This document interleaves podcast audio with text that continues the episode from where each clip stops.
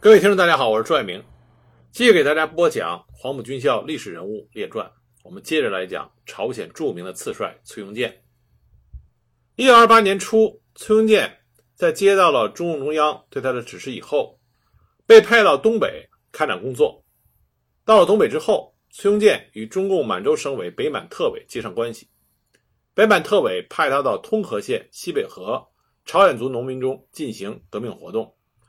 崔庸健是东北三江地区第一位中共党员，当时他化名为金志刚，是在1928年春来到了黑龙江省汤原县梧桐河福兴朝鲜族屯秘密开展农民运动，播种革命的火种。他组织了金东元、李忠建、林凤善等党员，创建了通河县的第一个党支部，并且带领党支部大力的开展农民运动，建立了松花江同盟。妇女会、儿童团、农民同盟等群众的革命团体，他组织了乡亲们集资，办起了三江地区第一所朝鲜族的学校——松东模范学校，首开了三江地区朝鲜民族教育的先河。这所学校也是教育和发动群众的农民运动讲习所。他白天给学生上课，晚上则办起了农民夜校。他给这些人讲列宁领导的苏维埃和十月革命。介绍了北伐战争中北伐军的英勇表现，以及自己参加广州起义的经过，重点介绍了中国正在兴起的轰轰烈烈的土地革命运动。在经历过崔庸健开展工作的东北抗联女战士李在德的回忆里，他是这么描述的：“他说，梧桐河分河东、河西两个屯儿我们河西屯人少，大概五六十户的样子。”河东屯是个大屯，在松花江边上，交通比较方便，在那儿落脚的人多。一九二八年，崔庸健来到我们河西屯，他是朝鲜族，参加了广州暴动，失败了以后就回到东北。当时他的主要工作就是组织群众发展党的组织。崔庸健来了以后，就开始有各种组织了：妇女会、青年会、农民会、反日大同盟等等。朝鲜族有一个特点。就是本族人比较集中的地方会有小学，小孩可以上学。我们河西村小，崔庸健来了以后就接管了村里的小学，然后成立了模范小学，他就当校长。他对我们要求很严格。有一次我跟老师的孩子到梧桐河边玩，被崔英健看见。第二天上课，他就问我去哪儿了。我们也不能撒谎，就照实说了。他说：“你违反规定，小孩不许一个人到梧桐河边去玩。”然后就让我在那儿罚站，罚了一个钟头。那时候崔庸健对我们要求很严，革命的思想和共产党的认识对我来说，可能是从那个时候就比较清楚了。那时候我们都学歌，第一首歌就是《列宁诞生歌》，讲的是列宁出生的事儿。那个时候我们最崇拜的就是列宁，我们走的路是跟着列宁主义，学习苏联建立社会主义国家。因此，我们课本里头也好，老师讲的也好，都离不开列宁。上学的时候，老师给我们讲的比较多的就是日本帝国主义侵略我们家乡。那个时候晚上经常紧急集合，老师带着我们到老百姓埋人的坟地里去抓特务，锻炼我们的胆子。当时我们的年纪也小，老师说的每一句话你不能违背半步，反正老师怎么说就怎么听。那时候崔庸健当我们小学校长，我们这些小孩基本上都出来参加了革命。从这段回忆里，我们可以看到崔庸健。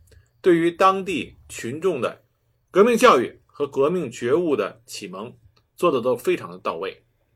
同时，他还选拔了一批青年骨干进行军事训练，把农民运动引向深入。后来，他亲自组织和领导了清算三义堂啊，这个三义堂是由日本特务、朝鲜族中的卖国败类和反动军阀合资组建。那么，为了清算这个反动组织，崔永健组织了通河暴动。在敌强我弱的情况下，通河暴动最终失败了。崔庸健等三名党代表在群众的掩护下就离开了通河县。但是，崔庸健虽然离开了通河县，但他在通河县所打下的那份坚实的基础，在后来东北抗联的斗争中发挥了重要的作用。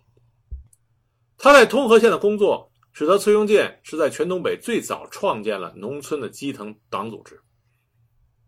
三江地区第一个党支部就是在。复兴屯建立的啊，下辖河东、河西两个党小组。随后，在罗北县的鸭蛋河、富锦县的安邦河、汤原县的梧桐河等地，陆续都组建了党支部和党小组啊。这是在一九二八年发生的事情。一九二九年春，中共汤原县委在汤原县鹤立镇附近的北七号屯正式成立，县委书记李春满。这不仅是三江地区成立的第一个中共县委，也是整个东北地区创建最早的中共县委之一。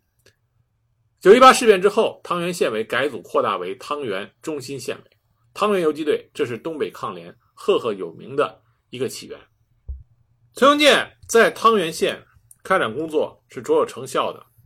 后来，党中央政治局在上海召开会议，布置了新的革命高潮与一省或几省首先胜利的决议。那么，中共北满特委就召集北满各县委联席会议，布置了各县进行秋收暴动。那么，汤原县委响应上级的号召，组织了吴淞河农民的秋收暴动。崔庸健在福兴屯亲自策划和领导了吴淞河农民的秋暴，并且取得了胜利，当时震动了整个三江地区。尽管这个时候九一八事变还没有爆发，但是崔庸健始终非常注重。军事干部的培养，在一九三零年的时候，他举办过三期军政干部培训班，精心培养了大批党的干部和抗日将领。受训的高年级学生和青壮年达到了一百四十多人。后来，这些人被派到了各地，发展党团员，建立反日同盟，到处点燃革命的烽火。这使得汤原中心县委所属的基层党组织迅猛地发展到。南至通河县，北至富锦县的方圆一百五十公里的广阔地带。当崔庸健点燃了以汤原中心县委为中心的佳木斯周边地区的革命烈火之后，一九二九年末，他又与黄继兴等党员一起来到中国最东北角的宝清、虎林、饶河、抚远一带，继续开展革命活动。他们这些中共党员在饶河的三义屯办起了小学，以教书为掩护，传播革命思想，发展党员。一九三零年三月，经中共满洲省委批准，正式成立了中共饶河县委，崔一山任书记。一九三一年三月，根据满洲省委的批示，又将饶河县委扩大为中共饶河中心县委，所属党员的数量发展到一百二十多人。饶河游击队同样是东北抗联建立起武装斗争的重要核心力量。很快，崔庸健未雨绸缪所做的这些准备，到了发挥作用的那一天。一九三一年九一八爆发了，中共满洲省委号召各地组织抗日武装。中国抗日史上最可歌可泣的、值得我们世代传颂的这批英雄们，登上了历史舞台。那么，在东北抗联斗争中，朝鲜族的革命者发挥了重要的作用，并且做出了巨大的牺牲。朝鲜族的战士们作战勇猛，玩命。口碑非常好，叛徒汉奸很少，大部分忠心耿耿。在抗联高级的军事指挥员里面啊，除了崔庸健以外，还有我们所熟知的朝鲜的领导人金日成。那名气最大的莫过于杨宁宇手下的猛将李红光。另外，朝鲜族的抗联战士还涌现出了几位女英雄。我们说起抗联女英雄，很多人都知道赵一曼，还有冷云。为首的八女投江，那么朝鲜族的女战士同样是非常的悲壮和英勇。比如说比较出名的几位啊，金顺基被捕之后，当时日寇逼他交出村里的抗联战士，他咬断了自己的舌头，吐到了日本人的脸上，让他写下抗联战士名单的时候，他把自己所有的手指弄断，最后和他肚子里怀着的孩子一起被烧死。安顺花。在被俘之后，经过了惨无人道的审讯逼问之后，被砍掉了双手，最后是被日本人用削好的木器子一根一根的钉到他的胸部和腹部，直到气绝。汪清县委的妇女委员崔金书，在被敌人包围的情况下，扶着重伤的东满著名的抗日领导人佟长荣，藏到了一个山洞里。尽管佟长荣几次命令崔金书撤离。崔金书坚决不肯。当佟长荣因为伤势过重为国殉难以后，为了保卫佟长荣的遗体不被日本兵蹂躏，二十二岁的崔金书一个人守在洞口，用一把手枪进行了一天的顽强战斗，直到子弹全部打光，壮烈牺牲。中共通河特支书记李秋月与赵一曼并称为“黑白二李女英雄”。在被日寇抓捕之后，受尽酷刑，坚决不投降。日寇让他写反满抗日悔过书，李秋月写下了如下的绝笔，反映出当时在东北抗联中这些朝鲜族战士共同的心声啊。他这么写的。作为丧失了国家的朝鲜人、满洲人，都是一样的受日本军的占领，使多少人无家可归、家破人亡。丧失国家的人，为了恢复国家而斗争是没有错误的。我们要恢复满洲的失地，再恢复祖国的朝鲜。我们要克服困难，以期待这一时刻的到来。作为不是日本人的朝鲜人的我，认为反日实践活动一定会成功。让我考虑转变是没有余地的。反日无罪。最终，李秋月女烈士被日本人残酷的杀害了，壮烈牺牲。所以我们说啊，朝鲜族的革命战士在东北抗联的斗争中，真的是前仆后继，坚决抗日，为东北的抗日事业做出了不朽的贡献。一九三二年七月，根据饶河中心县委的决定。崔庸健在宝清县小城子办起了军政训练班，培训抗日人才。紧张的军训和反日教育刚刚进行了两个多月，日军的第十师团六十三联队就侵入到了宝清一带。训练班的一名学员被捕叛变，供出了军训所的地点。崔庸健得到消息，立即解散了训练班，只带领了五名学员来到了饶河。随后，根据饶河中心县委的决定，用仅有的一支手枪，成立了由金文响、金冬天、崔龙熙、徐成在、朴英根等六个人组成的特务队开展武装斗争，崔庸健亲任队长。这六个人组成的特务队后来就发展成为威震敌胆的抗联第七军。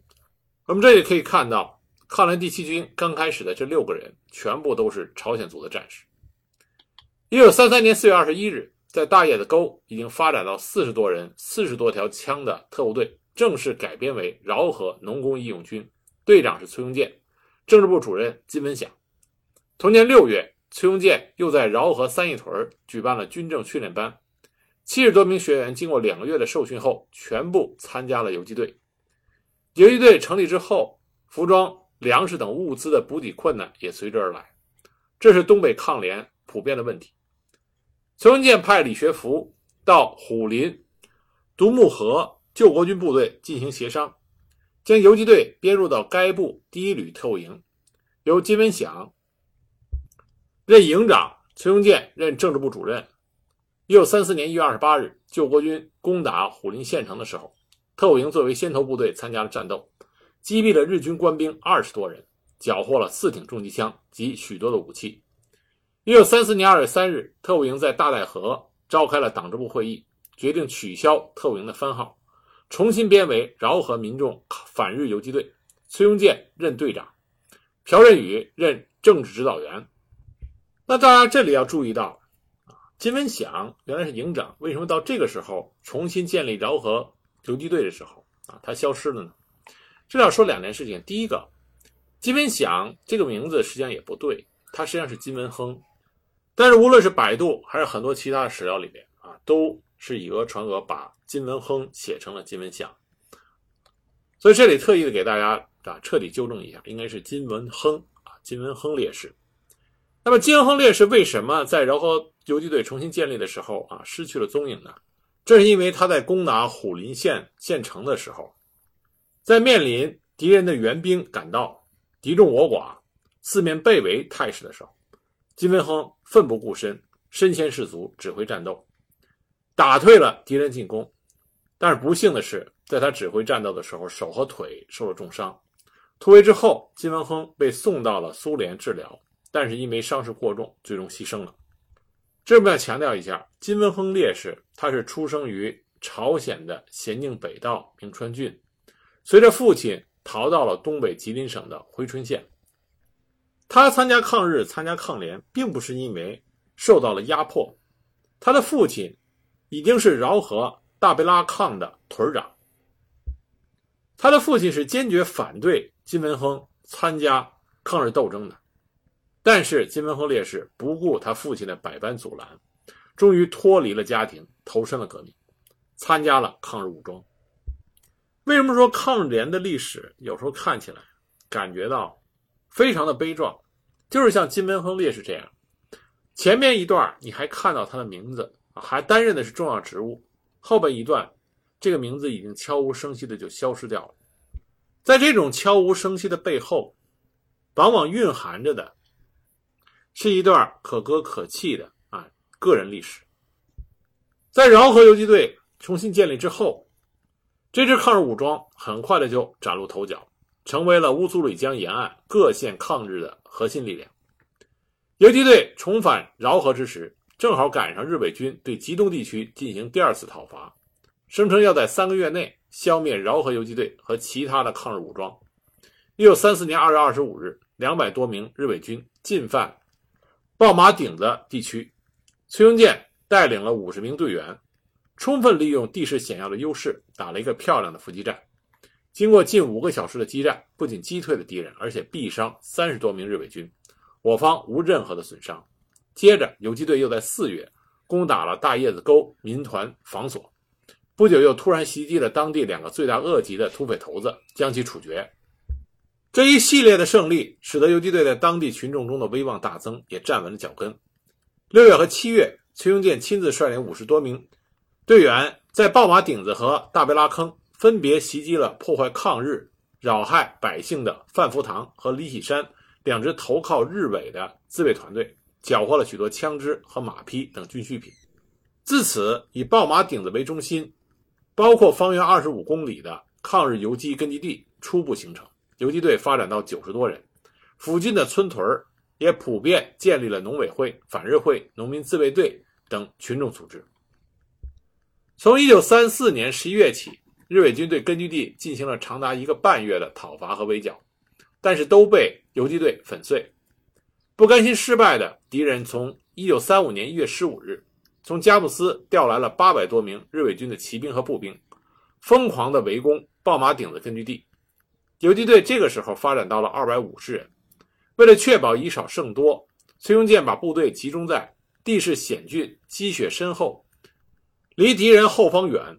步骑兵都无法行动的大王拉子，然后派出战斗小组引诱敌人。敌人果然上当，向大王拉子追来。当敌人进入到伏击圈之后，游击队全线攻击。经过一天的艰苦作战，打死打伤一百多人。敌军在溃逃中冻死冻伤的更多。这一战，游击队死伤仅六人，创建了以少胜多的典型战例。但日伪军溃退之后，夺取爆马顶子的心思不死。仍然派了六十名伪军驻防该地，并且加紧修筑堡垒。崔庸健让李学福带领八十名的队员，在二月十日进行夜袭。经过三个小时的肉搏战，打死了伪连长以下十一名，俘虏了四十多名，缴获了六十支步枪和其他军需品。至此，游击队重新恢复了爆马顶的根据地，彻底粉碎了敌人讨伐。尽管在一九三四年的战斗中，饶河游击队取得了相当优秀的战绩，但是。他们付出的代价也是巨大的，牺牲也是惨痛的。他最大的损失是张文协烈士的牺牲。张文协烈士他是山东人，山东省叶县人。他很早就加入到中国工人阶级的行列。那么在大革命期间，他就接受了革命的思想，很快就加入了中国共产党。为了进一步培养他，中共党组织送他去苏联学习。九一八事变之后。张文协从苏联回国，在一九三三年六月，他被派到了后来组建抗联四军的李延禄所领导的东北抗日救国军啊，任政委。他主要转战在吉东地区。然后，抗日游击队在虎力战争中遭到了巨大的损失，金门亨伤重去苏联养病。为了加强游击队的领导，党组织就派了张文协。以救国游击军，也就是后来抗联四军政委的身份，到饶河抗日游击队帮助工作。后来就任饶河反日游击大队队长。张文协到达饶河游击队之后，第一件事情就是解决建立反日统一战线的这件事情。无论是杨靖宇、赵尚志、周保中、李延禄这些优秀的抗联军事将领，他们都需要解决抗日统一战线这个问题。那么，他们每个人都有各自的办法、各自的风格、各自的形式，但是这个问题是统一的一个共同的挑战。在分析了饶河反日游击队面临的形势和任务之后，张文杰认为，建立巩固的统一战线，加强党对各种抗日武装的领导，是壮大饶河反日游击队开展抗日斗争的重要任务。他和崔庸健总结了游击队同其他抗日武装联合中的经验和教训，制定了积极宣传和稳妥联合的方针。在宣传统一战线方针的同时，他带领游击队积极的打击敌人，不断的取得军事上的胜利，来扩大游击队的影响，提高游击队的威望。也正是在这两方面的努力工作下，山林队和其他抗日武装积极的向游击队靠拢。那根据这个形势，张文协在一九三四年七月，在义顺号召开了救国军残余部队和各山林队二百多人的反日大会，会上。共同制定了打击日本侵略者、没收敌人财产、按人平均分配胜利品、不抢夺群众东西等联合抗日的方针和政策。仅仅在会上，游击队就收编了二百多人，使得饶河反日游击队的武装和力量得到了很大的发展。所以说，张文协的工作是非常行之有效，并且开展的非常迅速。那么，更加突出的一点。张文协他的军事素质非常的过硬，他不仅战术的指挥能力非常强，而且枪法是弹不虚发。当地的伪军在发誓赌咒的时候，经常说：“我要是说谎，出门让我碰上张文协，枪子在脑门子上穿个眼。”在部队建设上，张文协他也是个优秀的干部啊，无微不至的关怀每一个战士。棉衣不够，他总是让战士先穿；粮食不够。他总是让战士们先吃，战士们被他这种吃苦在前、享受在后的精神所感动，所以都非常爱戴他，亲切地称他为我们的大队长。他也十分重视游击队和群众之间的关系，保护群众的利益，主动地帮助老百姓推磨、打柴、做饭。战士们也都以他为榜样，严格的要求自己，所以当地的老百姓都说，张文协大队长的队伍是真正的救国救民的队伍。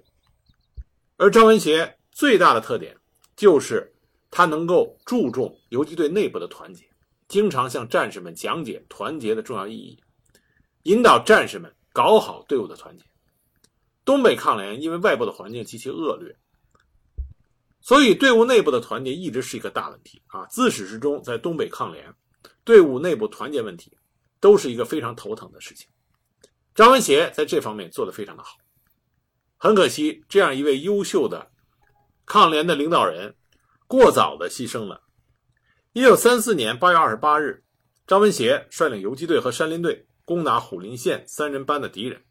当天晚上，队伍分三路进攻，因为雨大天冷，没能按时在预定地点的集合，队伍只好在距离三人班四里多地的一个窝棚暂时的宿营。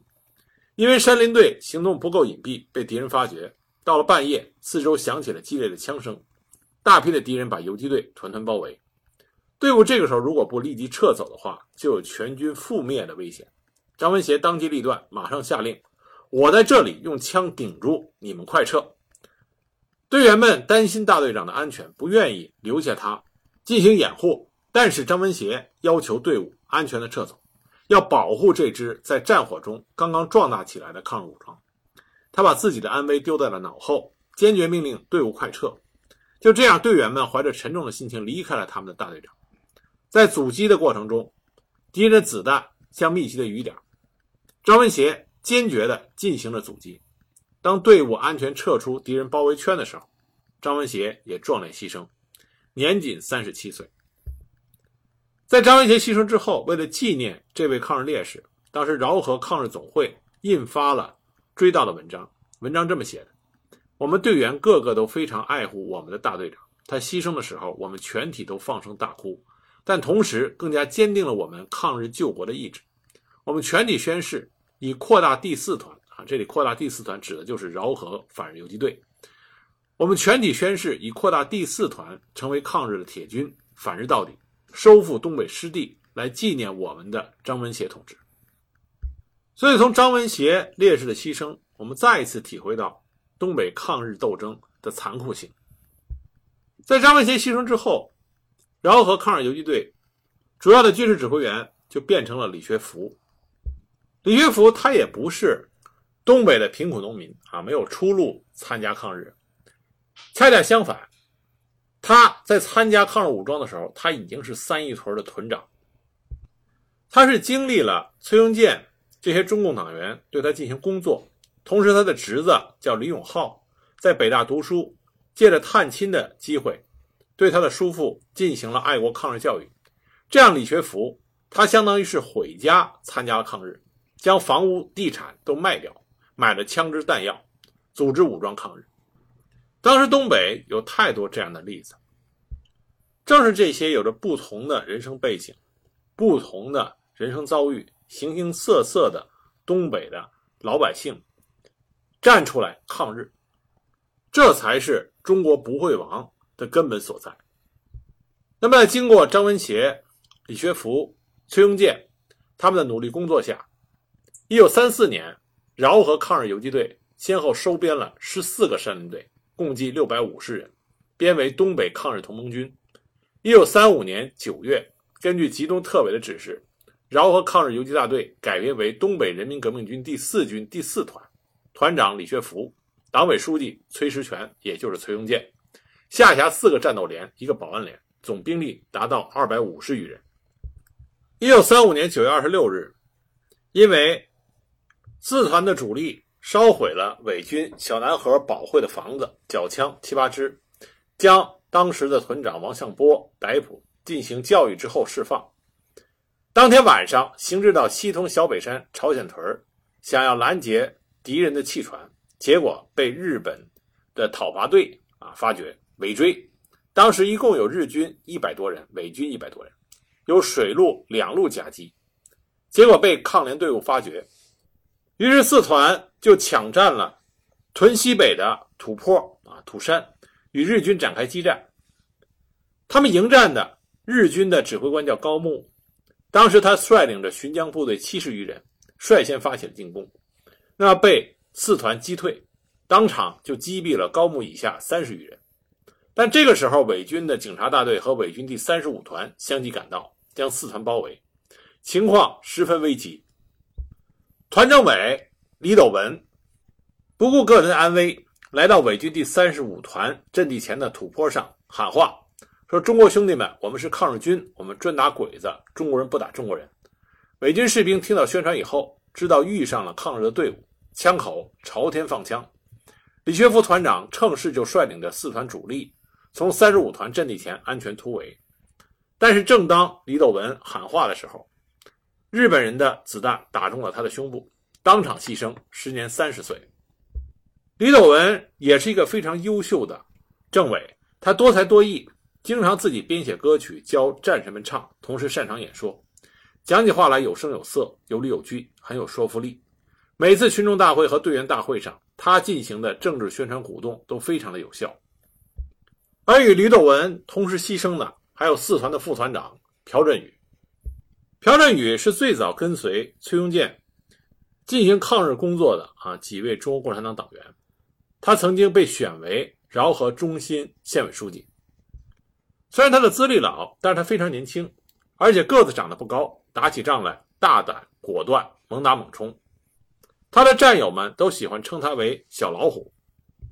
很可惜，这员勇猛的战将与他的政委李斗文一起牺牲在与日本侵略者的这次激烈战斗中。那么，在这次战斗打死了日本顾问富田高木以下的三十多人，伪满军和警察二十多人。